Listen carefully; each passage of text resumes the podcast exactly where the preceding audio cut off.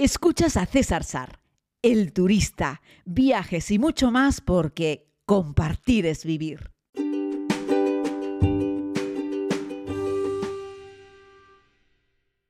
Saludos querida comunidad, bienvenidos a este nuevo tiempo que compartimos eh, de manera eh, diaria. Les hablo en esta ocasión desde otro aeropuerto, el Aeropuerto Internacional de San José de Costa Rica, que por cierto estoy tengo enfrente de mí un avión de Copa Airlines y bueno, eso siempre trae muy buenos recuerdos. Saben que eh, Copa junto con, junto con Latam y junto con Avianca podrían ser las tres mejores aerolíneas, eh, ya no digo de América Latina, sino de todo el continente americano, eh, que hace un momento vi aterrizar también un Spirit de United States y bueno, eso ya es, eso sí que son realmente terribles, que no lo suelo, no lo suelo recomendar. Si a veces nos quejamos de las low cost que operan en Europa, ya no les cuento como son las low cost estadounidenses. Por cierto, hoy me llegó un mensaje sobre una oferta de vuelo a San Francisco para el 4 de septiembre por 187 euros desde Barcelona. Así es que, bueno, quien esté interesado y esté escuchando este espacio, que me escriba, que yo encantado les enviaré el link para este vuelo, esta oferta, que ya saben que dura muy poco. A veces está horas, a veces está días, pero menos de, menos de 190 euros un vuelo ida y vuelta a San Francisco desde España, yo me parece que es algo para aprovecharlo. Y yo, si no me fuese a subir ahora a un avión, igual me animaba y lo compraba, lo compraba también. Bueno, básicamente este podcast es para hacer un pequeño balance, un pequeño resumen. Sabe que este es un viaje diferente de esta ruta de ocho países en tres meses que estoy haciendo, sobre todo porque es un viaje que he podido hacer con mi hermano y con algunos amigos. Fundamentalmente, como les he ido contando, ha estado dedicado a conocer un poco todo el mundo del café eh, en Costa Rica, que es un pequeñísimo productor del mundo del café, pero que hace cafés eh, muy buenos, cafés selección y sobre todo hemos visitado plantaciones de comunidades pequeñas que tienen, yo que sé, una hectárea, dos hectáreas, nunca más de, cinco o seis hectáreas, eh, y que hacen, ya les digo, pues pequeñas producciones, pero con todo el cariño el amor del mundo e intentan que sus cafés tengan un punteo alto. Los cafés se puntean hasta 10 como máximo. Todos los cafés que están por encima de 80 se consideran buenos. Y estos son unos cafés de selección que están en ocasiones en 87 o por encima de 85. Por lo tanto, son unos, son unos cafés buenos. Para terminar esta ronda cafetera, pero que también hemos hecho turismo y se los he ido narrando en estos espacios cada día, hemos visitado hoy la hacienda Alsacia, que es eh, propiedad de Starbucks y que vino aquí ya hace algunos años y montó un centro de desarrollo. Tenía que colocarlo en algún sitio. Lo lógico hubiese sido Brasil, que es el principal productor de café del mundo, pero no, lo colocó en, Costa Rica y la verdad es que les ha quedado estupendo, más allá de que sean los reyes del marketing, de que el café pues ya dicen que lo tuestan demasiado, lo queman un poco para conseguir llegar como a todos los paladares y sobre todo porque ellos el café muchas veces le ponen cualquier cosa más, ¿no? No solamente leche, sino que al café a veces le, añaden siropes, etcétera, ¿no?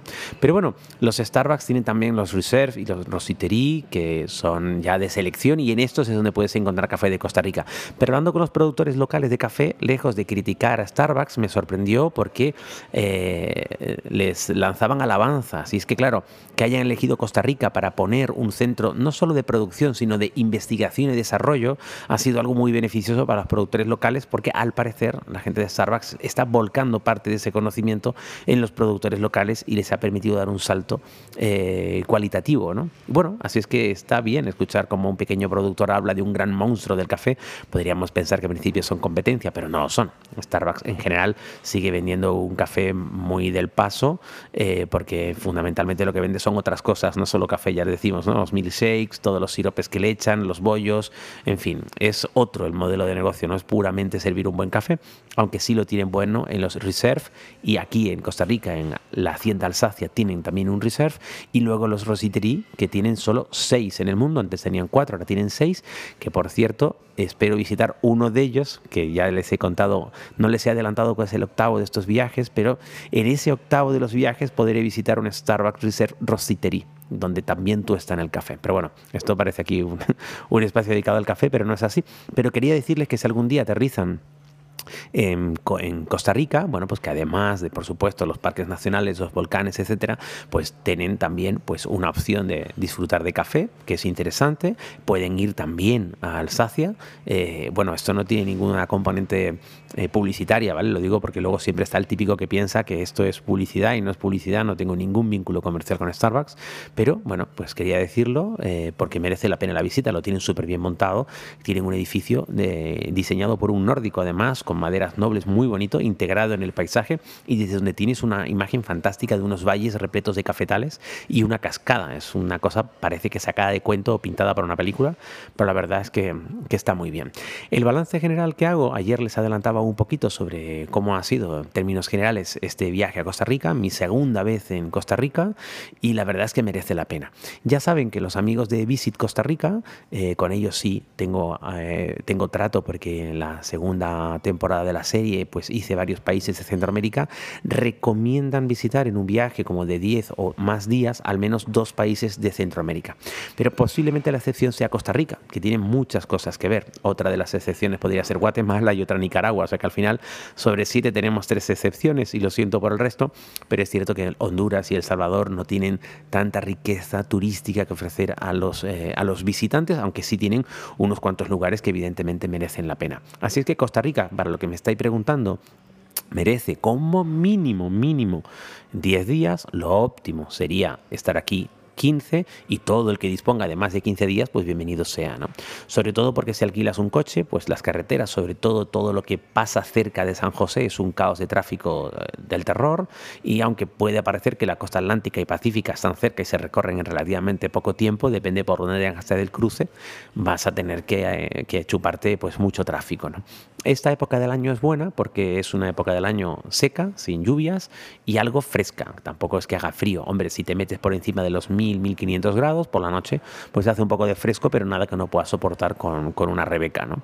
Como en casi todos los países que estamos visitando ahora en esta pequeña ruta, eh, pues con el tema del COVID, pues no hay tantos turistas, así que es un buen momento para venir. Costa Rica además no exige a los ciudadanos españoles, y yo creo que de ningún otro lugar, ¿eh? no exige nada, o sea, no exige ni siquiera que te hagas una PCR, eh, así es que bueno, mm, aprovechen esa oportunidad porque es un país que está completamente abierto para visitarlo. ¿no? Tengan en cuenta que aun siendo un país eh, americano, latinoamericano y en este caso centroamericano, es más caro que el resto de los países. ¿no? Ya les he contado que se debe a que tienen una gran visita de estadounidenses. De hecho, conduces por alguna de sus carreteras y solamente encuentras multinacionales yanquis. Eh, y bueno como vienen muchos estadounidenses pues eso encarece eh, pues todo no cualquier visita que hagas a cualquier cosa cualquier actividad yo que sé estuvimos en el rainforest tan famoso al que todo el mundo va y que yo también recomiendo que sea turístico porque merece la pena. Y una actividad combinada costaba creo que 60 dólares, ¿no? Así es que bueno, eh, me parece un poco excesivo para lo que ofrecen. Eso es cierto que el paisaje es fenomenal. A los parques nacionales hoy en día, siguiendo con este repaso, tenemos que reservar en la mayoría de ellos online y elegir hora. Algunos tienen visitas guiadas, recuerden por ejemplo el, el POAS, ¿vale? Que merece mucho la pena y que lo, lo tienen también cerca de San José. Y si yo tuviese que descartar algo del país, como les dije al principio, descartaría sin lugar a dudas la capital, San José. Insegura, fea, caótica y que no ofrece ningún interés especial para, para el turismo, salvo un par de restaurantes eh, dignos de señal para comer, que en realidad te vas a tener que ir a las colinas eh, cercanas a San José para encontrar un restaurante bueno y con unas bonitas vistas, por ejemplo. ¿No? El resto que hay dentro es lo mismo que vas a encontrar en cualquier gran ciudad del mundo. No tiene nada de especial, eh, solo que además en cuanto te sales del mismísimo centro, lo que encuentras es una ciudad, ya te digo, muy caótica, muy ruidosa eh, y con mucha contaminación. ¿no? Eh, así es que bueno, lo que destacamos sin lugar a dudas son los parques nacionales, las reservas, los espacios naturales, que son un montón, son incalculables, es decir, hay un montón de opciones, más allá, por supuesto, de toda la zona de Limón, de Tortuga, de Braulio Carrillo, en fin, más allá de las cosas más famosas que hay que visitarlas, como por ejemplo la Reserva Natural de Monteverde o Santa Elena, si te gustan las actividades de aventura, yo que sé, el canopy, eh, en fin, si te gusta la naturaleza, te gusta el rafting, eh, pues Costa Rica es el país perfecto para hacerlo porque tiene un buen nivel de desarrollo y las empresas que prestan servicios turísticos aquí están muy bien montadas y ofrecen la seguridad que un turista necesita pues para hacer ese tipo de actividades, ¿no? Por supuesto, mountain bike, etcétera, ¿no? Ya les digo, cualquier actividad al aire libre en la naturaleza que uno puede imaginar se hace en Costa Rica, no solo en tierra, sino también sobre el mar, tienen unas costas fantásticas, no solo la costa caribeña, la costa del Atlántico, que es preciosa, también en la costa del Pacífico, tienen una costa muy bonita, con unas aguas suficientemente cálidas como para bañarte y refrescarte. Así es que bueno, ya les digo, este es un viajazo. También para familias con niños, que me lo preguntan muchas veces, ¿no?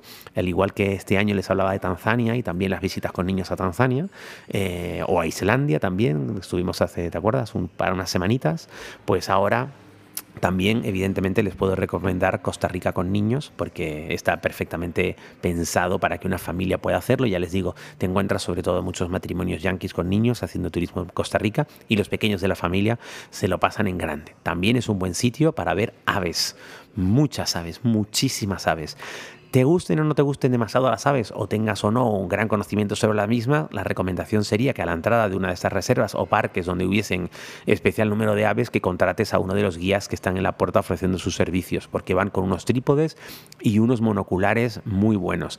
De hecho, de todos los países que, bueno, como he visitado todos los países de Centroamérica, pero sin embargo no había visto nunca un quetzal.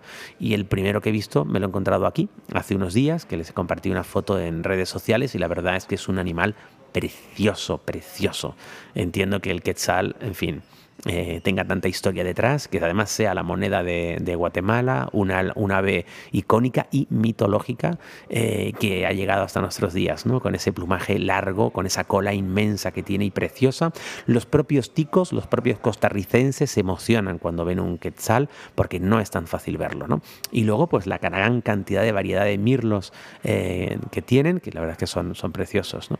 Bueno, ¿qué les digo? Que es recomendable Costa Rica, sin duda alguna, que es uno de esos destinos que tienes que visitar sí o sí en el continente americano, que no lo comparemos, que es único, que es precioso, eh, así es que yo les animo a que lo visiten. Si me estás escuchando fundamentalmente desde España, decirte que hay vuelos diarios eh, a San José de Costa Rica, decirte que lamentablemente no suelen ser muy baratos, es decir, ahí yo creo que Iberia abusa un poco, fundamentalmente es quien más vuelos hace a San José de Costa Rica, pero es lo que hay, no, ahí no te puedes escapar, salvo que te dediques a buscar una llegada a San José por una vía indirecta que podría ser por Miami, por ejemplo, en Estados Unidos, pero les recuerdo que, que los tránsitos internacionales en los aeropuertos de Estados Unidos son un jaleo terrible porque ellos consideran que has entrado en territorio americano y vas a tener que pasar control de fronteras aunque solamente vayas a hacer un tránsito y eso suele eh, alargar mucho eh, un viaje y lo suele, ser, lo, suele hacer bastante, bastante tedioso desde mi punto de vista. A veces merece la pena pagar un poco más y volar, y volar directo. ¿no? Así es que bueno, ¿qué les digo? Que un abrazo muy grande. Mañana estaré en Madrid un ratito y después salgo hacia Egipto el Cairo y del Cairo a Luxor y ahí emprendemos una nueva aventura, en este caso en el norte del continente africano. Un abrazo muy grande a todas y a todos, espero que estén muy bien, equipaje ligero, corazón contento.